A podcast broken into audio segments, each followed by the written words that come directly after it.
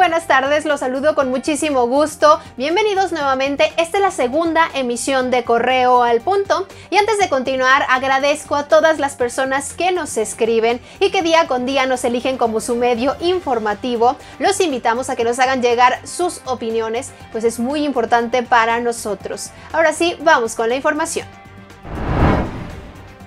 Dos hombres fueron ejecutados en hechos simultáneos ocurridos en Salamanca.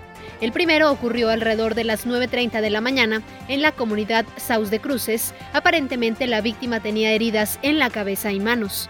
El segundo hecho fue en un camino estatal que comunica a la comunidad San Juan de Rasos. La víctima presentaba varias lesiones por impactos de arma de fuego. Una persecución en el municipio de Villagrán entre personas civiles y elementos de las Fuerzas de Seguridad Pública del Estado dejó como saldo una persona lesionada y una más detenida. La persecución culminó a espaldas de la Deportiva Norte, a un costado de la carretera que conduce al municipio de Juventino Rosas. Hasta el momento se desconoce con exactitud cómo ocurrieron los hechos.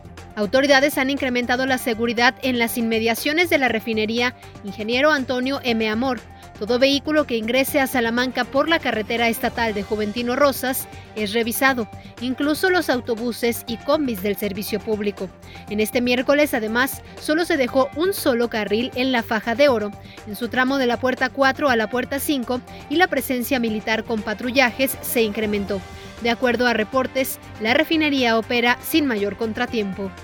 Luego de casi cinco años de estar al frente de la Dirección de Protección Civil de Irapuato, Juan Segoviano Tobar fue cesado de su cargo.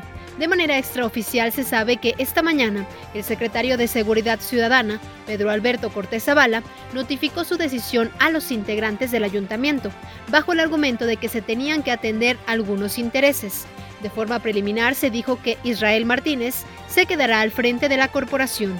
Este miércoles la cifra de contagios en el estado se disparó de forma desproporcionada, pues duplicó los casos del día de ayer con más de medio millar de contagios. Los 509 infectados también hacen que Guanajuato llegue a los 7.083 casos positivos.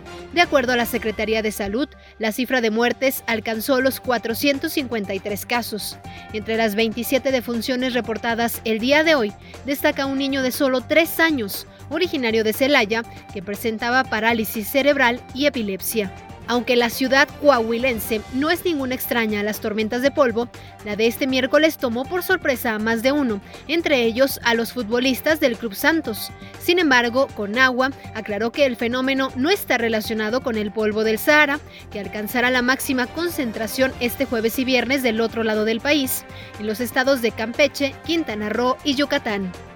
Quédese conectado e informado a través de redes sociales. Estamos en todas. Facebook, Twitter, Instagram, YouTube. Nos encuentra como Periódico Correo. Ya escuchó el podcast al punto. Quiero invitarlo a que lo haga a través de plataformas digitales en donde tenemos entrevistas y diversos temas que le resultarán muy, muy interesantes. En unas horas más, mi compañero Roberto Itzama estará llevándole toda la información hasta sus hogares porque ya lo sabe, queremos que usted se quede en casa de llevarle la información de eso nos encargamos nosotros. Es muy importante cuidarnos, ser responsables, porque los casos de coronavirus en el estado de Guanajuato siguen en aumento.